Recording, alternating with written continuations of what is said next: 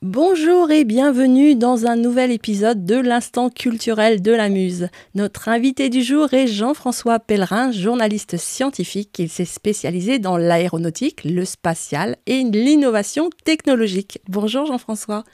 Bonjour, bonjour Christine.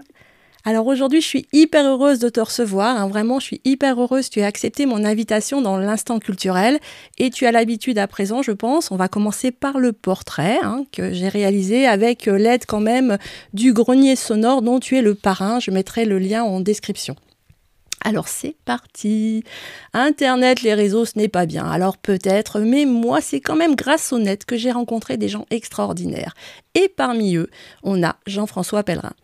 Il est journaliste scientifique, il s'est spécialisé dans l'aéronautique, le spatial et l'innovation technologique. Un peu comme moi qui suis né le jour du retour sur Terre des premiers humains ayant marché sur la Lune, cherchez pas, c'était un 24 juillet, Jean-François est né en 1962. Cette année-là, celle de la création du CNES et de l'envoi de John Glenn sur orbite. À ses 10 ans, en 1972, il se passionne pour le spatial. C'est pourtant la fin des missions lunaires, qu'importe, il reste passionné. Alors il travaille pour Ariane Espace, rédige des manuels de référence, participe à des commissions d'enquête, travaille sur la mise en place d'un système de visioconférence par satellite avec le centre spatial de Kourou. Il est informaticien sur le programme de station orbitale Columbus, ingénieur en gestion de projet sur le programme Airbus A340. Entre 91 et 96, il crée et développe la marque commerciale Omnispace. Le voilà vulgarisateur de la conquête de l'espace qu'il place à la portée du public en expliquant les enjeux et les défis de l'homme dans l'espace. Il édite des livrets thématiques. Il adhère au Cosmo Club de France d'Albert Ducrot, se reconvertit dans la presse avec un DESS en communication et journalisme scientifique, presse écrite et radio, et l'obtention d'un diplôme S-Sciences, Technologies et Société aux Arts et Métiers de Paris.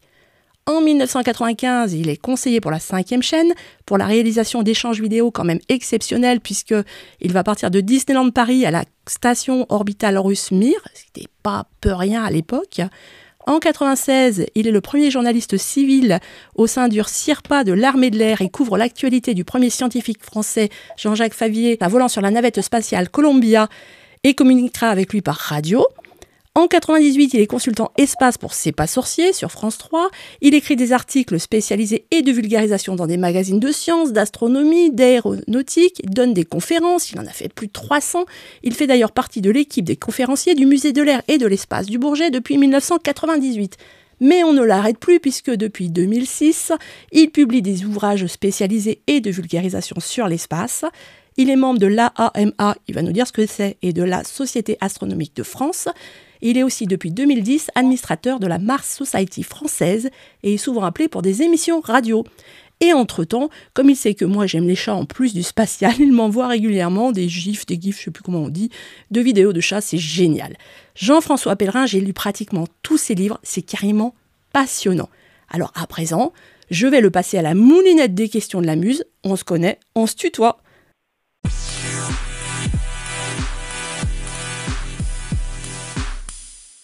Ça va pour le portrait, Jean-François, c'est ça?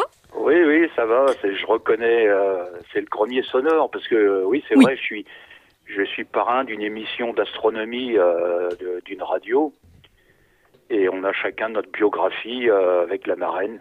Voilà, c'est ça, c'est le grenier sonore. Je mettrai le lien en description parce que ça m'a beaucoup aidé pour pouvoir justement faire ton portrait. Il y a tellement de choses à dire sur toi que c'est vraiment quand même assez impressionnant. Hein. Donc du coup, on va passer aux questions. Est-ce que tu es prêt? Pas trop peur Je suis prêt. Donc déjà, Jean-François, à nouveau un grand merci d'avoir accepté mon invitation.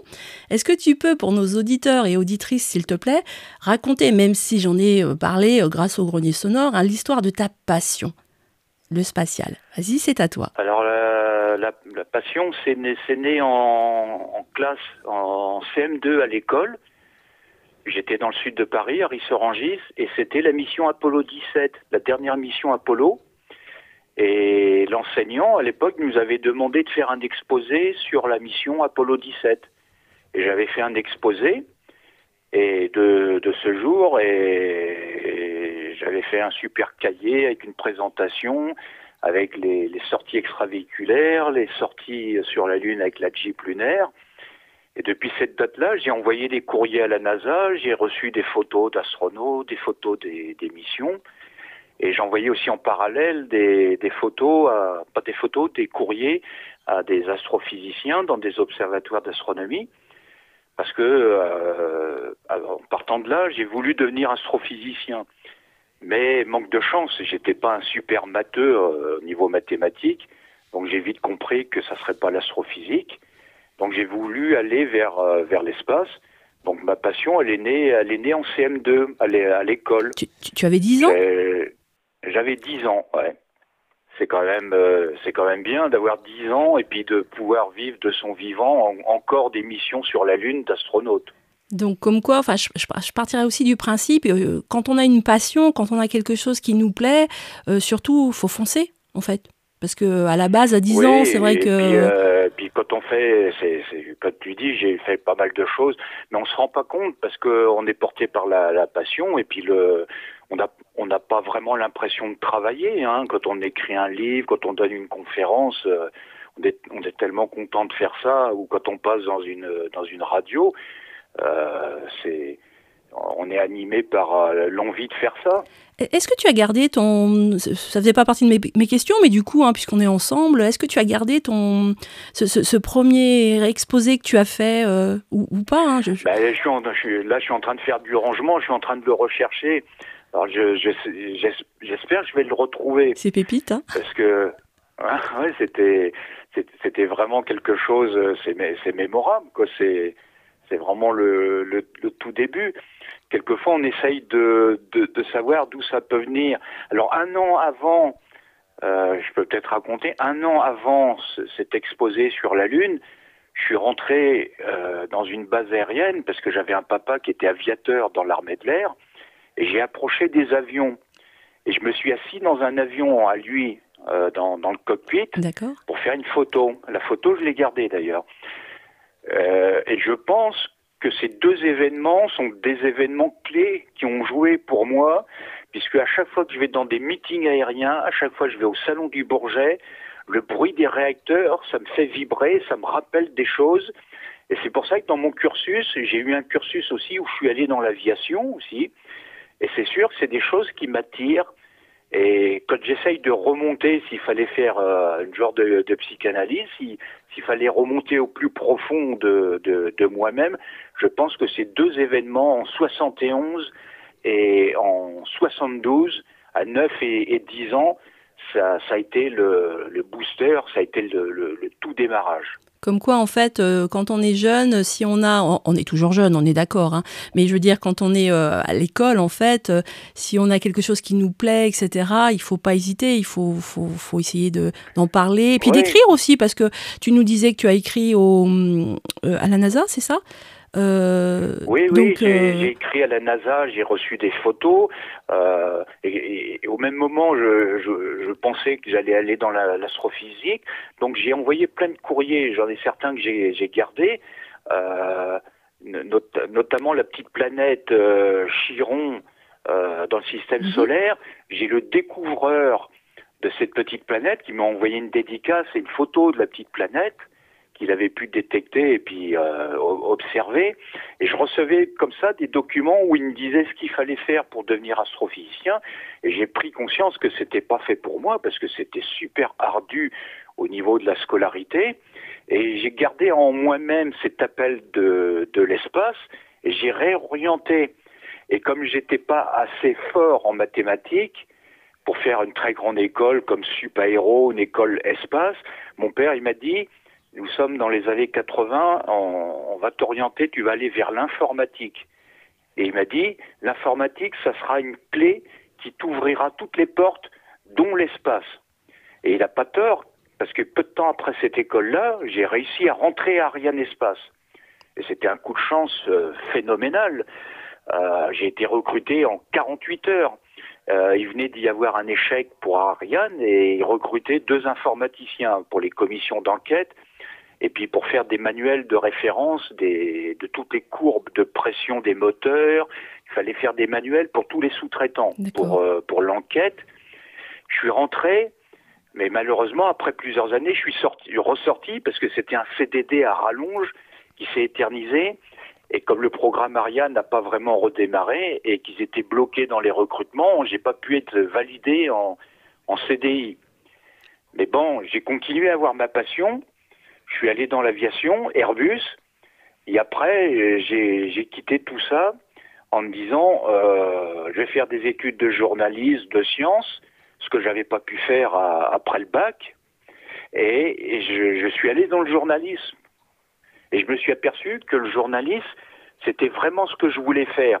Quand je m'écoute vraiment, euh, si j'écoute ma petite voix, je me souviens que j'étais attiré par le métier euh, de grand journaliste scientifique comme, euh, comme Michel Chevalet, qui est toujours actif à, à 83 ans. Tout à fait. Et je sais, je sais que dans les années 80, j'écoutais Michel Chevalet, que j'ai rencontré d'ailleurs, et je me suis aperçu que c'est ça que je voulais faire. Je voulais l'espace, mais quand j'étais à Ariane Espace, j'étais dans l'informatique. L'informatique, c'était pas ma passion, en fin de compte. C'était pour rentrer dans une activité en rapport avec l'espace.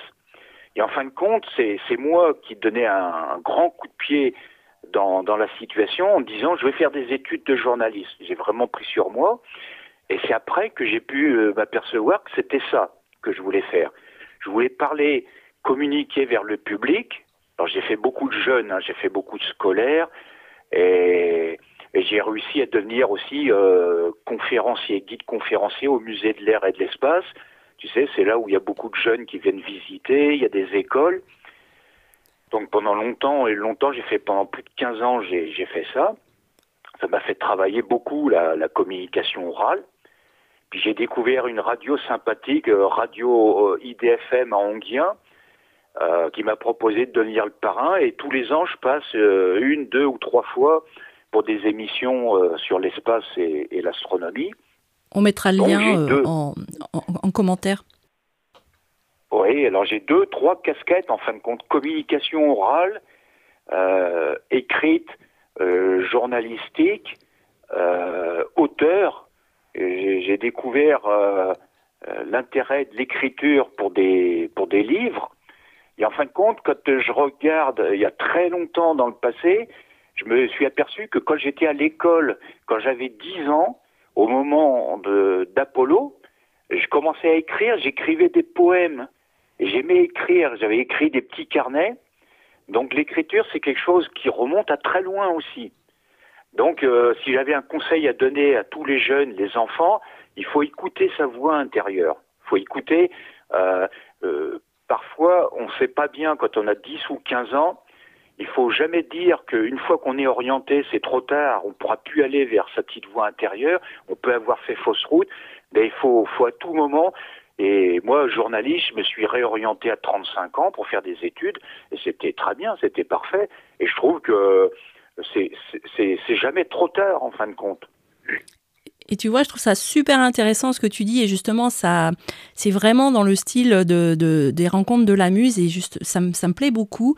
C'est ce côté euh, où, euh, par exemple pour le spatial, là pour le peu on va parler du spatial, euh, il n'y a pas que être astronaute et aller euh, dans l'espace. Il y a plein de métiers en fait euh, qui rentrent dans le spatial, euh, qui s'intéressent au spatial et qu'on peut faire si on n'est pas assez bon, parce qu'il y a quand même une super sélection pour être astronaute, c'est hyper difficile quoi. Oui. Et eh ben, si on peut pas faire ça, il y aura d'autres métiers qui nous plairont et avec lesquels on va s'éclater quoi.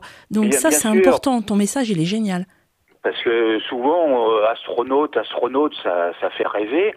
Mais c'est incroyable. Moi, des fois, dans mes conférences, je le dis, à la NASA, il y a même des couturières de, de combinaisons spatiales. C'est vrai. Il y a tous les métiers. Euh, Quelqu'un se passionne pour le droit, on peut faire du droit spatial. On peut être juriste de, de l'espace. On peut être agriculteur, faire de l'agriculture euh, euh, espace en, en, apesanteur. Là, il y a l'agriculture hydroponique, sans eau. Il y a plein, plein d'applications, il y a plein de retombées il y a plein de choses. Euh, euh, c'est ça qu'on raconte pas assez, euh, pas suffisamment. C'est qu'il y a tous les métiers dans, dans l'aviation et, et, dans le spatial. Et on n'est pas obligé euh, d'avoir des, des, bagages intellectuels ou de formation ou de diplômes euh, énormes. On peut très bien être un animateur, médiateur euh, en sciences de l'espace dans un musée, où, où, là, on peut très bien avoir un, diplôme d'animateur, un BAFA, et puis une petite spécialité ou une formation en astronomie. Et on peut faire sa passion. C'est vrai qu'on parle pas. Et rencontrer des astronautes. C'est vrai qu'on n'en parle pas assez. On est souvent bloqué, en fait, entre guillemets, sur euh, l'astronaute. Puis bon, c'est un peu normal, hein, c'est ce qui fait rêver, etc. Mais on ne parle pas assez de tous ces métiers qu'on peut faire euh, et qui se rapportent au spatial. Et quand on voit, en fait, ton cursus, en fait, tout ce que tu as fait, euh, et comme tu dis, hein, on a le droit en plus de se tromper au niveau orientation, de changer. À, l'époque, moi, j'étais, quand tu es arrivé à Ariane Espace, j'avais juste un, un, un niveau et un diplôme de euh, d'analyse programmeur en informatique. Et en fin de compte, c'était pas ma passion hein, de faire ça. Et en fin de compte, j'ai passé des heures entières euh, et des journées entières quand je suis arrivé à Ariane Espace euh, devant un gros gros terminal d'ordinateur pour imprimer des courbes de tous les moteurs d'Ariane pour détecter les anomalies, toutes ces choses-là. Et en fin de compte, quand ils ont vu que j'étais super concentré, que j'avais bien fait mon travail, ils m'ont ouvert les portes vers un super euh, projet, c'est de mettre en place un système de visioconférence avec Kourou, avec un chef de projet, euh, je, n'avais que 24 ans, il m'a, pris sous sa coiffe, et je me suis aperçu que en trois ans de temps, j'avais fait autant de choses que certainement en cinq ou six ans dans une entreprise euh, classique.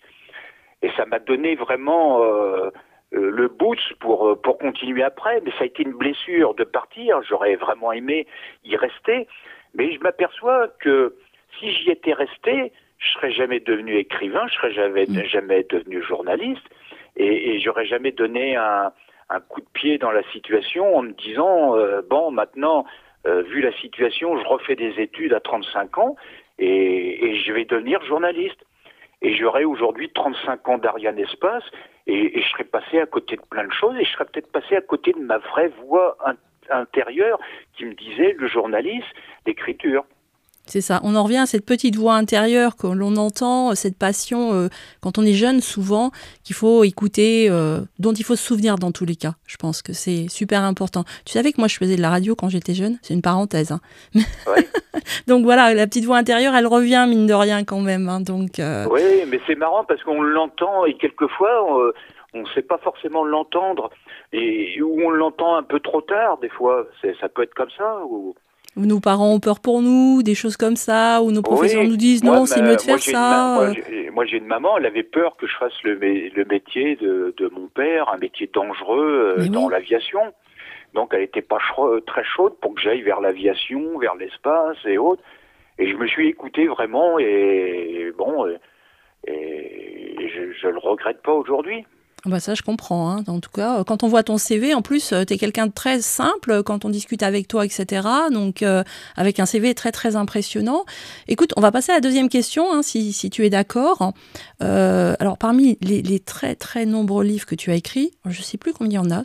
Tu t'en souviens ou pas Si je compte les, les rééditions puis co-auteurs, ça fait neuf, neuf ouvrages. Je pensais plus, tu vois. Donc, euh, en tout cas, moi, euh, on va parler plus des inventions, si, si tu es d'accord. Hein. Donc, euh, souvent, on peut se dire, oui, ça sert à rien d'aller dans l'espace, ça coûte des sous, enfin, etc.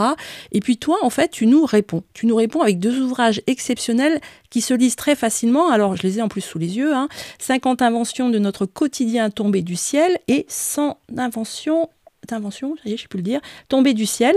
Euh, donc, euh, tu, peux, en fait, on, parle de tout, on parle de chips, on parle de couches, on parle de handicap. Euh, est-ce que tu peux nous raconter un petit peu la, jeunesse de ces livres, s'il te plaît? Alors, la jeunesse de ces livres, le, premier, en fin de compte, c'était, oui, c'est marrant la jeunesse, parce que c'était un éditeur à qui j'avais proposé un projet d'ouvrage qu'il a refusé, et il m'a proposé ce livre-là. Et en fin de compte, il m'a fait traîner pendant plus d'un an. Et après, il voulait plus l'éditer. Ah. Et en fin de compte, je suis parti chez un autre éditeur euh, qui a bien voulu l'éditer. Et c'est de là qu'est né euh, ce livre-là, qui est une idée d'un éditeur qui m'a refusé un livre. Comme quoi, c'est toujours assez amusant aussi les histoires d'éditeurs. Hein. Comme quoi, euh, on, pense à, être complètement à la jeunesse ou à l'origine d'un livre. Et c'est vrai que je donnais des conférences depuis, depuis un certain temps où j'expliquais toujours à quoi servait l'espace, parce que il y a quelque chose qui m'énerve un peu, c'est quand j'entends les médias qui parlent toujours de la facture dans la conquête de l'espace, qui donnent toujours le chiffre, combien coûte en milliards la conquête de l'espace. Quand il y a un rover, un engin sur Mars, on donne, on donne le prix de l'engin plutôt que de dire à quoi ça sert. Et donc euh, j'ai pensé que ça serait utile de, faire, euh, de faire un bouquin. Donc j'ai sorti le premier, 50 inventions de notre quotidien tombées du ciel. Et c'est assez impressionnant hein, d'ailleurs, hein, euh, si je puis me permettre. Enfin, vas-y, continue, mais on, apprend plein de trucs. Hein, c'est ce que je disais. Il y a, il y a notamment euh, plein de choses par rapport au handicap, euh, enfin, par rapport à la technologie. je ne sais pas si tout le monde se rend compte. Moi, j'en parle parfois à l'ado qui est là. Ah bon Enfin, c'est, enfin, faut le lire, quoi. Je veux dire. Bah, pardon, je t'ai interrompu. Oui, pour parler de, de l'handicap, j'ai même fait une conférence, une petite présentation dans un grand congrès euh, c'était sur Toulouse où j'avais été invité pour parler d'handicap et, de l'espace. Et c'était dans un congrès sur euh, le, monde du handicap et, le sport. C'était organisé par le comité olympique euh, régional. Et c'est vrai que dans le domaine du handicap, on n'imagine pas. Il y a des choses extraordinaires. Il y a des matériaux pour les prothèses médicales. Il y a le cœur artificiel il y a la paralysie cérébrale infantile, une maladie dégénérative. On a des combinaisons spatiales euh, euh, spécialement développées pour des thérapies pour les enfants, qui sont développées aussi pour des thérapies pour ceux qui ont eu un, AVC. Donc on n'imagine pas, c'est phénoménal, hein, toutes les applications, les retombées. C'est pour ça que cet ouvrage-là, euh, c'est pas seulement une idée d'éditeur, c'est aussi une idée de moi de mettre ça en forme euh, euh, sur sur papier parce que je faisais déjà ça dans les conférences. J'avais une conférence depuis très longtemps qui s'appelait La conquête de l'espace, pourquoi faire? Et ça m'énervait toujours, et ça m'énerve encore aujourd'hui quand j'entends à la télévision, à chaque fois, les gens qui parlent de conquête de l'espace en donnant la facture en milliards.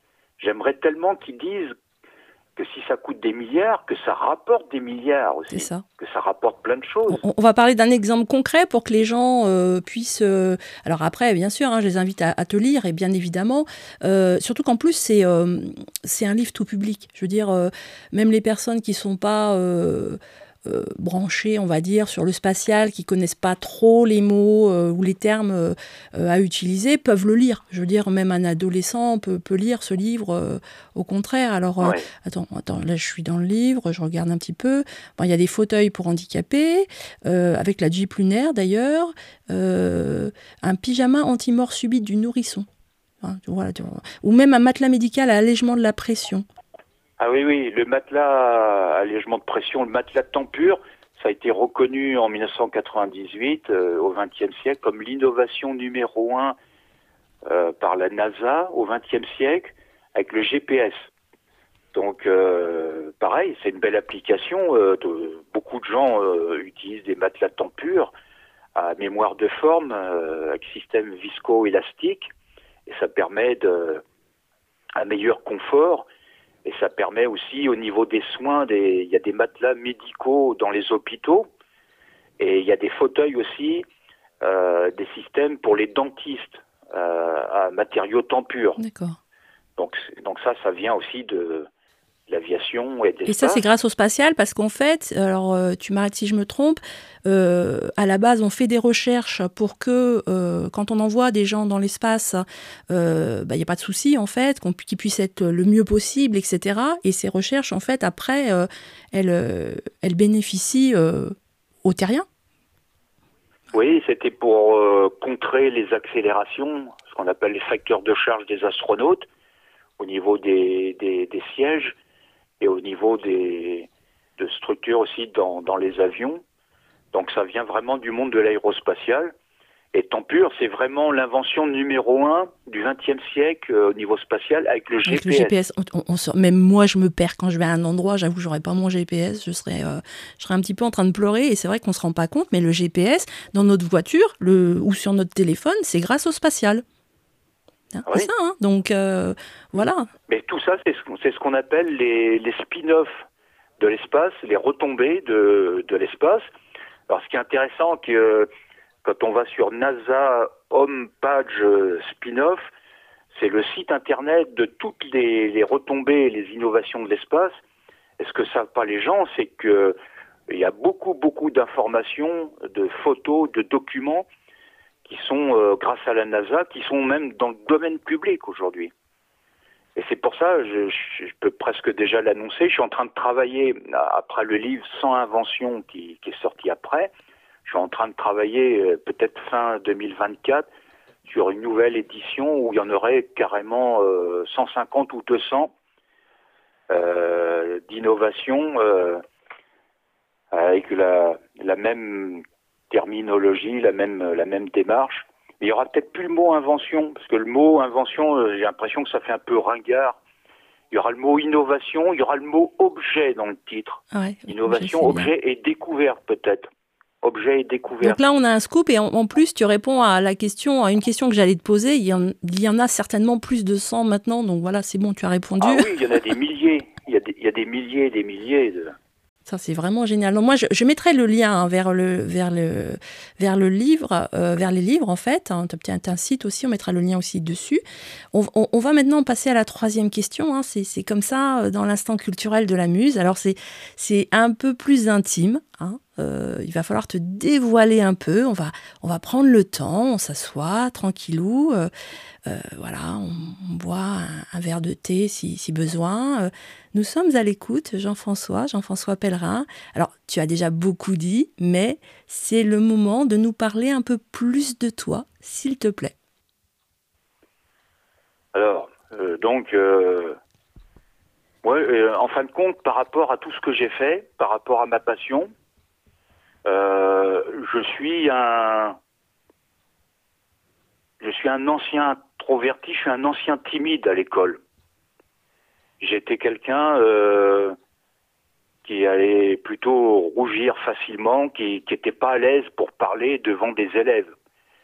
Et je pense que si j'ai fait tout ça, euh, comme donner des conférences devant 360 ou 400 personnes dans un cinéma, par exemple, pendant une heure et demie, euh, si j'ai donné autant de conférences, si, euh, si je à la rencontre des gens, ça a été une genre de, thérapie pour, euh, pour, pour tenter de, guérir de ça, de ce genre de, timidité. Alors mes parents, ils aimaient pas ce terme-là. Quand les profs disaient c'est quelqu'un de timide, euh, ils disaient plutôt que c'était quelqu'un de réservé.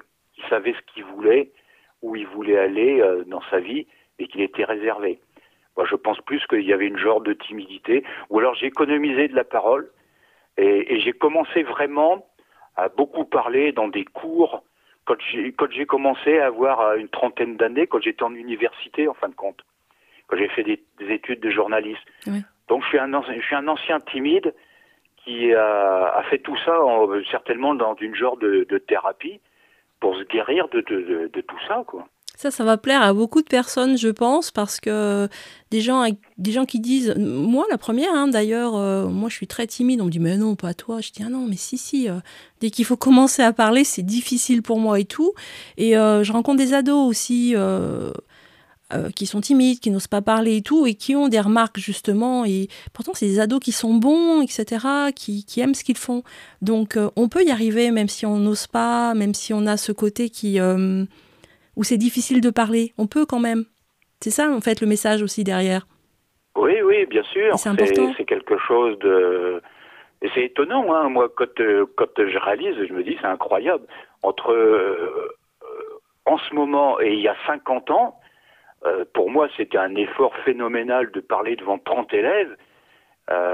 bien que, bien que j'avais réussi à faire quand même quelque chose, c'est dans mes exposés, j'avais fait des exposés au niveau oral pour parler de l'homme sur la Lune, et comme c'était un sujet que je connaissais, j'avais réussi à le faire. Et il n'y avait pas eu de blocage, mais quand je vois la différence entre aujourd'hui et il y a 50 ans, être capable euh, pendant une heure et demie devant 300 personnes, et, que j'étais bloqué et j'étais pas à l'aise devant 30 personnes il y a 50 ans, euh, des fois je me dis c'est pas la même personne. Non, mais ça prouve que euh, ça prouve qu'il faut écouter sa voix intérieure et puis il faut se dire que euh, rien n'est impossible. Quoi. Il faut y croire. Et des, des, fois, il y, y, en a un que j'aime bien, qui fait beaucoup d'humour. C'est, je sais plus comment il s'appelle, euh, euh, l'homme qui est amputé des bras et des jambes là. Ah, Philippe ah, Croison. Voilà, Philippe Croison. Croison, ah, il est extraordinaire. Va peut-être aller, qui, a contacté au culot Elon Musk, qui va peut-être aller dans l'espace. J'aime bien sa phrase quand il dit rien n'est impossible, parce que c'est vrai que euh, s'il y a des choses qu'on n'arrive pas à faire, qu'on ne fait pas, c'est parce qu'on se met des barrières ou c'est qu'on se met des choses euh, pour pour pas pouvoir euh, avancer. Mais c'est bien d'avoir une passion parce que ça ça nous porte très loin et, mais il faut qu'elle reste raisonnable. Il faut qu'elle reste raisonnable quoi. Il faut pas faut pas aller se détruire la santé. c'est ça. Moi je suis je suis pas quelqu'un qui j'en connais un euh, il a été voir décoller 20, 20 fois ou 22 fois la navette spatiale. Moi, je suis pas, je suis pas en mesure, je suis pas comme ça, moi. Mais c'est vrai que la passion, c'est important parce que du coup, tu n'as pas l'impression de travailler, même si, même si tu, tu bosses pas mal, quoi. Je veux dire. Euh, oui, bien sûr. Et puis, moi, je pense qu'il n'y a, pas de limite d'âge aussi. Quand je vois Michel Chevalet à 83 ans, quand je vois euh, François de Closet, journaliste scientifique à 90 ans, qui vient de sortir un, livre. Moi, j'espère à 80 ans que je vais encore sortir un livre, que je serai encore là, que moi, je, pense que moi, chaque jour, euh, quand, je me lève, je vais voir l'actualité. Dès, dès qu'il se passe quelque chose là-haut, euh, ça me met ça me met de bonne humeur quand je vois l'avancée des projets, quand j'apprends une bonne nouvelle, les Indiens qui se posent sur la Lune euh, avec un superbe succès. Euh, les mêmes pour qui il y a trois ans on avait pleuré, il me semble, parce que euh, ça n'avait pas marché. Moi, je pensais pas que c'était il y a trois ans déjà, mais j'ai vérifié et en fait, oui. Et ça m'avait fait tellement mal au cœur en fait de les voir euh, enfin dans cette tristesse et tout. Et là, cette année, c'est vrai que c'était merveilleux. On se disait, waouh. Mais ils ont récidivé. Et puis, euh, face à l'échec, il faut toujours euh, se dire que rien n'est impossible et que ça va finir par marcher. Et je crois que c'est la méthode de d'Elon Musk, l'américain, c'est que on apprend par les échecs, des fusées qui explosent. Et, et, toute la conquête spatiale, si, vous, si tu regardes la NASA au départ, ils ont eu beaucoup d'échecs et quand il y a des visites sur place, ils montrent des films avec les échecs en disant euh, voilà pourquoi on sait faire des fusées. C'est parce qu'on s'est échoué, c'est parce qu'on n'a pas peur de l'échec. Moi, j'ai connu deux échecs Ariane quand j'étais chez Ariane, mais ça apprend aussi, ça apprend aussi une chose, ça apprend l'humilité aussi ce monde-là. Mm. Hein et les astronautes, beaucoup d'astronautes français sont quand même assez humbles, très très gentils et très très abordables. Hein. Et moi, il y a des gens, euh, quand euh, euh, m'entourage, quand ils connaissent pas ces astronautes et que je leur permets d'approcher et de les voir, ils me disent c'est incroyable, on n'a pas l'impression que c'est des astronautes. Ils sont tellement humbles. Bah, c'est assez impressionnant quand on en voit même en interview, etc. Alors moi, j'ai pas eu la chance d'en rencontrer hein, encore, on verra. Mais même quand on en voit en interview et tout, on se dit mais en fait, on les voit dans la rue comme des personnes, même mieux en fait. Euh, ils ont l'air tellement adorables, etc., qu'ils ne sont pas prétentieux ou des choses comme ça. Je veux dire, euh, moi, il y a des gens qui ont fait bien moins de choses et euh, certains sont bien plus hautains que. Ah oui, oui. C'est assez impressionnant. Hein, donc, Il y a des gens qui ont la grosse tête mmh. alors qu'ils n'ont pas fait grand-chose dans, dans, dans, leur vie. C'est pour ça que c'est quand même agréable de, de pouvoir croiser et rencontrer des gens qui ont des CV extraordinaires et qui ont fait beaucoup de choses extraordinaires dans leur vie, mais qui sont tellement d'une simplicité. Ça doit être le spatial qui fait ça. bah, je sais, je, ouais, peut-être. Euh, puis d'avoir, euh, moi, c'est vrai que je garde un, un, super souvenir de mes années Ariane Espace parce que j'ai vu des très très grands ingénieurs et beaucoup étaient humbles, mais des, des super têtes.